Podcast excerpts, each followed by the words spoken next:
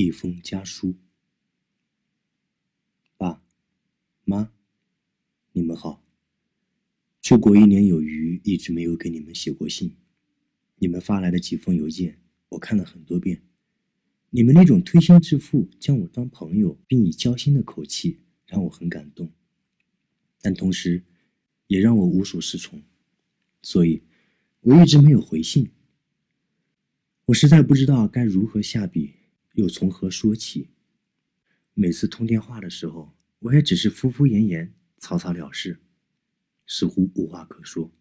但，这不代表我不记挂你们。今年春节我不回家了，原因已经在电话里讲清楚了，这里就不多说了。只是，以后我还回不回得了家？都难说的很。最近，我遇到一件怪事，一件极怪诞、极荒谬、极难以置信的事情。这也是写这封电子邮件的原因。我知道你们听到以后一定会笑我，笑我怎么还没有长大。也许你们还会骂我，骂我又在撒谎，找了一个如此荒诞的理由，两年不回家，在外面逍遥。但是，我想说，请相信你们的儿子一次。尽管他很不成器，从小就爱扯谎，到这么大也还不懂事，也请你们相信我，你们唯一的儿子。这一次，我绝对没有撒谎，我说的每一个字都是发自肺腑的。我被鬼上身了，是的，我被鬼上身了。我可以想象你们看到这里时惊讶的表情，或者会不屑的哈哈大笑，以为这是一个玩笑。说不定你们干脆会把这封电子邮件关掉，不耐烦看这种无聊的东西。然而，事实上，我在写上这几个字的时候，我亦感觉到一种无可名状的恐惧盘踞在我的心里。你们知道，以前我是坚决不信鬼神之说的，我一直相信科学才是这个世界的根本，鬼神之说只是虚妄的无稽之谈，并且和科学是完全矛盾的对立。我想这也是绝大多数人的想法。但现在，我的看法变了。我亲身经历的一些事情让我无法不相信，这个世界确实是有幽灵存在的。事情要从一月底说起。你们知道，我在电话中也说过，一月，我和来自北京的朋友磊搬进了公寓，但个中详情我一直没有跟你们说过。事实上，那栋房子并不是传统意义的公寓，而是栋独立的平房。而且包括周围七八栋房子都是一模一样的格式。据说这里曾经是个度假村，后来大约是度假村的生意不行了，就改为公寓对外招租房客。房子坐落在一个小山脚下，山叫雷山，位于市郊，是一个房介公司介绍的房子。屋主即真正的房东，我们从来都没有见过。那位房东也从来没有给我们他那处唯一产业的客户。有过什么联系？哦，对了，一共七八套这样的房子，却只有我们一户人居住。房子外表普普通通，每一套里面都是两室一厅，带厨房、洗手间、家具。唯一特别之处就是整栋房子都是纯木结构。这大概因为它前世是度假村吧。我们住在最东边的那一套，那是那栋房子里最好的一套。因为这里可以看到远处海边的景色。我和我那个朋友磊以及我们各自的女朋友住一间卧室。是的，我们同居了。这个事儿一直瞒着你，不好意思给你们说起。但现在说出来已经没有任何关系了，因为我已经跟那个女孩子分手了。她叫丽，广东人。尽管那里离大学不近，但我们还是决定在此定居。一是看上便宜的价格。另外一个原因是环境幽静，屋前屋后都是草丛和树木，背后的山上有非常茂密的树林，道路两旁也有整整齐齐并排耸立的一棵棵大树，夹杂着各色说不出名的花，再加上远离市区，人烟稀少，这里的环境确实好的无以复加，连空气都是那种湿润的草木泥土特有的清香。但是这只是先前的印象。现在，我却宁愿将那些树根连根拔起，将一把火把这些花花草草烧得干净。白天，在不知情的情况下，这里的环境确实好，但是，一到晚上，就像现在，只剩下阴冷和潮湿。刚开始，我还以为是木质的墙壁容易受潮且不挡风。现在我才明白，这根本不是原因。这个地方也根本不是环境幽静，空气中也并不是湿润清新，而是阴气重，阴气极重。我后来才发觉，那些湿润的草木泥土气息，其实根本就是一股腥味儿。是的，是血的味道。我现在就能感觉到带血的空气把我团团围住，紧紧地包裹着我不放，粘着我的每一寸肌肤。还有一股股带着血腥味的阴风不断从窗户的缝隙中流淌进来，从门缝里爬进来，甚至从天花板和墙壁中渗进来，再一层又一层地浮在我的背上。穿过衣服纤维间的缝隙透进来，我浑身都在起着鸡皮疙瘩。现在，并非仅此而已，房门外面还有一个发了黑的风铃，已经看不出来是何年何月之物。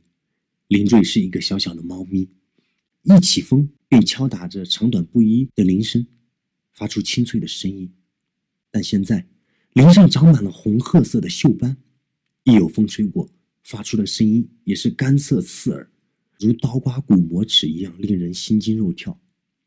对了，还有一件东西，一件异常恐怖、可恶的东西——镜子。两个卧室各有一面一模一样的镜子，带着暗红色的镜框，矩形的镜子，很古怪的竖着，悬挂在床头的正上方。后来，当我们发现这个镜子不仅有点古怪，而且充满邪意，想把它取下来的时候，才发现，这个镜子竟然是镶嵌在墙壁里的。事情从第一天搬进来就很不对劲。那天傍晚，我们刚刚把行李搬进来，每个人都很兴奋，于是我们决定一起开车外出，购买些蔬菜、肉、蛋、生活用品之类的。磊家庭条件很好，居然搞来一辆车，据说是他的爸爸在这里的生意伙伴借给他的。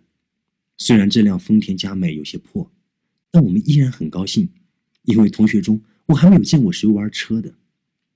我依然非常清晰的记得，当磊说“我要先去加油”的时候，我突然听见一阵很温柔的猫叫声，喵喵喵的，声音不大，甚至说很温柔。我们四个人面面相觑，因为我们没有宠物，但猫声却近在咫尺。似乎就在屋里，偏偏却看不见。然而，当时我们根本就没有在意，只有袁磊的女朋友，一个成天嘻嘻哈哈的女孩子，淡淡的说了一句：“哪里来的野猫？”我还想起了以前我们家的那只白猫，给他们随口聊了几句。现在回想起来，当时若是一定要找，并非就一定找不到那只该死的猫。只不过话说回来。即便找到了，也不见得会对后来的事情有什么帮助，说不定还会让噩梦提前开始。头两个星期过得很是开心，早上大家都坐着磊的车去上课，下午一起回家，顺路买个菜，两个女孩子负责做饭洗碗，我和磊打扫房间、抹床、理柜，又把各种家具挪来挪去，找一个最舒适的搭配，又申请电话线、上网账号。卫星电视，购置新家具，大约是大家才搬了家，颇为兴奋的缘故。那段时间总是忙得不亦乐乎，但也甚为平和融洽。头一天出现的古怪的猫叫声也一直未再出现。我们亦早就淡忘了，但现在回想起来，那段时间简直是天堂的生活。只可惜，好景不长。日子一久，新鲜感就消失了。日子逐渐开始平淡乏味起来，原来觉得兴奋愉快的事情，现在看来平淡无奇。爸妈，记得小时候你们总说我没有恒心，没有毅力，做事虎头蛇尾，常常半途而废。我发现不仅是我这样，我认识绝大多数的人也是这样。现在才聪明明白，原来这个毛病是如此的致命，无聊和空虚越来越严重，到后来。我们发现，即便四个人坐在一起，也很难打发时间。当扑克玩腻了，麻将打腻了，电视看腻了，网上腻了之后，每天晚饭后，我们四个人便围在餐桌前，大眼瞪小眼，绞尽脑汁的去想一个所谓的娱乐节目。那天就是这样，我清楚的记得，二零一二年一月十一日，星期五，我们便这样围在一片狼藉的餐桌旁，来玩笔仙吧。现在想起来，这个提议真是无聊至极的愚蠢透顶的想法。然而当时我们却跃跃欲试，不，准确的说是我和磊。笔仙怎么玩？我和磊都听说过，但是又不知道细节。两个女孩子胆小不肯玩，我和磊又不知道该怎么样去玩。哈，笔仙啊，劝你们最好不要玩那个，玩点其他的吧。元表示了反对意见。如果玩了，就有你们两个苦头吃喽。他的神情永远在像开玩笑。不要玩那种东西，丽表态道：“很邪的，而且听说那是真的。”听说？不信不信！我连连摇头，一脸讪笑。雷也信誓旦旦的拍着胸膛：“哪有什么笔仙笔鬼的？我就不信这个邪！我只知道这个世界上唯一能信仰依靠的只有我自己。”对对，我也起哄：“有鬼吗？来现个身给我看看！”立在一旁冷冷的哼了一声：“刚才。”我才跟他为了酱油用完没有及时去买的这点鸡毛蒜皮的小事恶吵了一架，看来他还没有消气。鬼现身？鬼要是真的现身了，我看你跑都跑不及。不试试怎么知道？哼，你不要怪我没有跟你说清楚。笔仙可是邪灵，一醒出来他会上你身的。你似乎有点想吓我。上身有什么很坏的后果吗？雷问道。当然有啦，被上身的人会很倒霉，很倒霉的。而且一直霉运不断，而且一旦上身了就很难再离去。我以前有个同学就不信去试了一试，结果差点把命都给丢了。他可是那种很老实、很老实、从来不说谎的人啊，对那都是真的。我仰天打了一个哈哈，根本就不信，从来不说谎，恐怕只有死人能做到吧？磊点点头，我也不信，不妨来试试，反正闲着也是闲着。噩梦就这样开始了，正好两个女孩子知道怎么玩。于是，我和磊分坐餐桌两侧，各自拿出右手重叠起来，两个虎口相交的位置留下一个小孔，又插一支笔进小孔里面去，夹紧，笔尖垂直的点在餐桌上预备好的一张纸上。然后呢，我全然不知大祸临头，一人在嬉皮笑脸。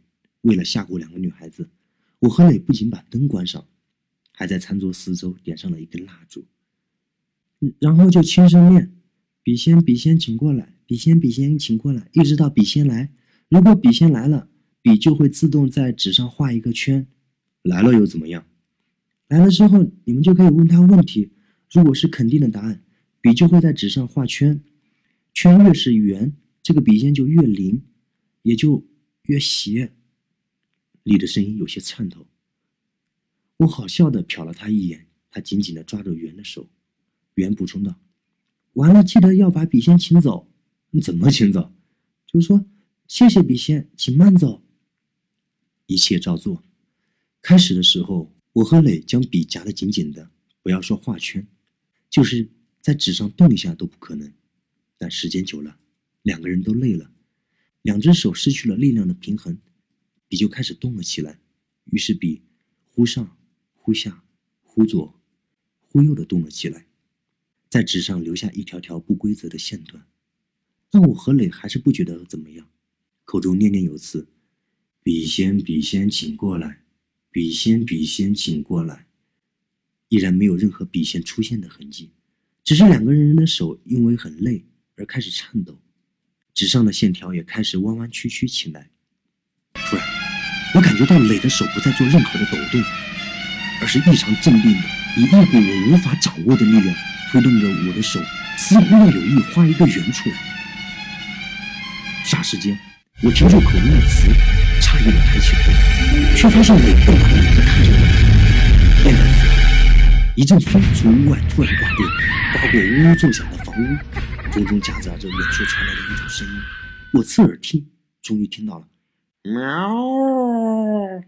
是猫的叫声，远远的传过来，似乎从背后的山上传来。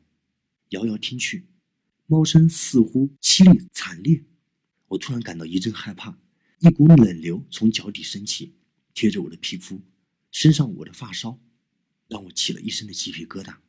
回头再看两个女孩子，她们一下子抱作一团，眼睛却死死地盯着我手中的笔。笔，我回过神来，笔已经在纸上画了一个圈，一个圆的不能再圆的圈，正圆的圆圈。我听见两个女孩子的声音在一旁颤抖：“来了，来了。”磊比我镇定些，他先开口问：“你是不是笔仙？”笔开始在第一个圆圈的旁边慢慢的运动，慢慢的，不可思议的画出了第二个圆，和第一个圆圈一模一样的大小。然而，我竟还心存怀疑，开口以试一试的心情问了一个实验性的问题：“我是不是女的？”笔在纸上乱走乱画，毫无任何画圈的迹象。于是我开始问：“刚才那个是不是猫叫声？”笔慢慢的从纸中间滑到了我的左侧，我感到磊手中的力量突然松了，像是在引导我的手推出一个圆来，但不知是什么念头。使我放弃了和磊的配合，也许是害怕吧。我故意将手松开，不是两个人的手不约而同的松开，笔啪嗒一声跌落在那个未完成的圈上。我和磊各自点上了一根烟，我用怀疑的眼光打量着他，因为我认定是他在作怪，推着或者引导着我的手画圈，但他却一直盯着桌面上的纸，纸上两个正圆的圆圈在明亮灯光的照耀下，夹杂着。纷乱毫无序的线条中显得异常清晰，打眼。四个人都默然良久，终于，磊开口对我说道：“你感觉怎么样？”我看着他，没有回答，因为我不知道该怎么样去回答，我也不敢将我的怀疑直接说出来。不料，磊却说道：“你是不是觉得我在推你的手画圈，或者我又故意放松，引导着你推着我的手画圈？”他一弹烟灰。嘴角挑起一丝嘲讽的微笑。那天，我在床上辗转难眠。尽管磊说出来的话跟我感受一模一样，但我并不是完全的相信他，因为他也有可能在做完戏以后故意说出那些话让我相信他。但他为什么要这么做呢？吓唬两个女孩子吗？还是想吓唬我？但如果不是他，那……直到第二天背着两个女孩子，磊的一句话。才彻底的打消了我对他的怀疑。我知道你怀疑我，但你想想，我当着我女朋友的面说不相信有所谓的笔仙，也就不信笔会自动的画圈。如果自己装神弄鬼画出一个圈来，岂不是自己打自己的耳光，很没面子？对，我点头称是，不该怀疑你的。没关系，这也是难免的。他摆摆手，事实上我也怀疑过你，但你也当着你女朋友说了那些话。我甚至还想过是你们三个人早就商量好的圈套，开一个玩笑捉弄我一下，但也不太现实。我了解你们，当然，也有可能是我们三个人商量着捉弄你。但你觉得我到现在还不会承认吗？确实不会。我了解磊，他不是那么不够朋友的人。那那那两个圆圈，那两个圆圈只是巧合罢了。磊自信的说道。两个人的手不可能力量完全相等。力量不平衡，笔就会自动走出线条来。画圈只不过是画线的一种特殊形式，巧合罢了，不用担心。他拍拍我的肩，似乎看出我有些心有余悸。我绝对不相信什么笔仙笔鬼的，也不相信会有什么倒霉事儿。事情就此结束了。那，那猫叫声呢？我们第一天就搬进来的猫叫声，昨晚又听到了。山上的野猫吧，没什么的。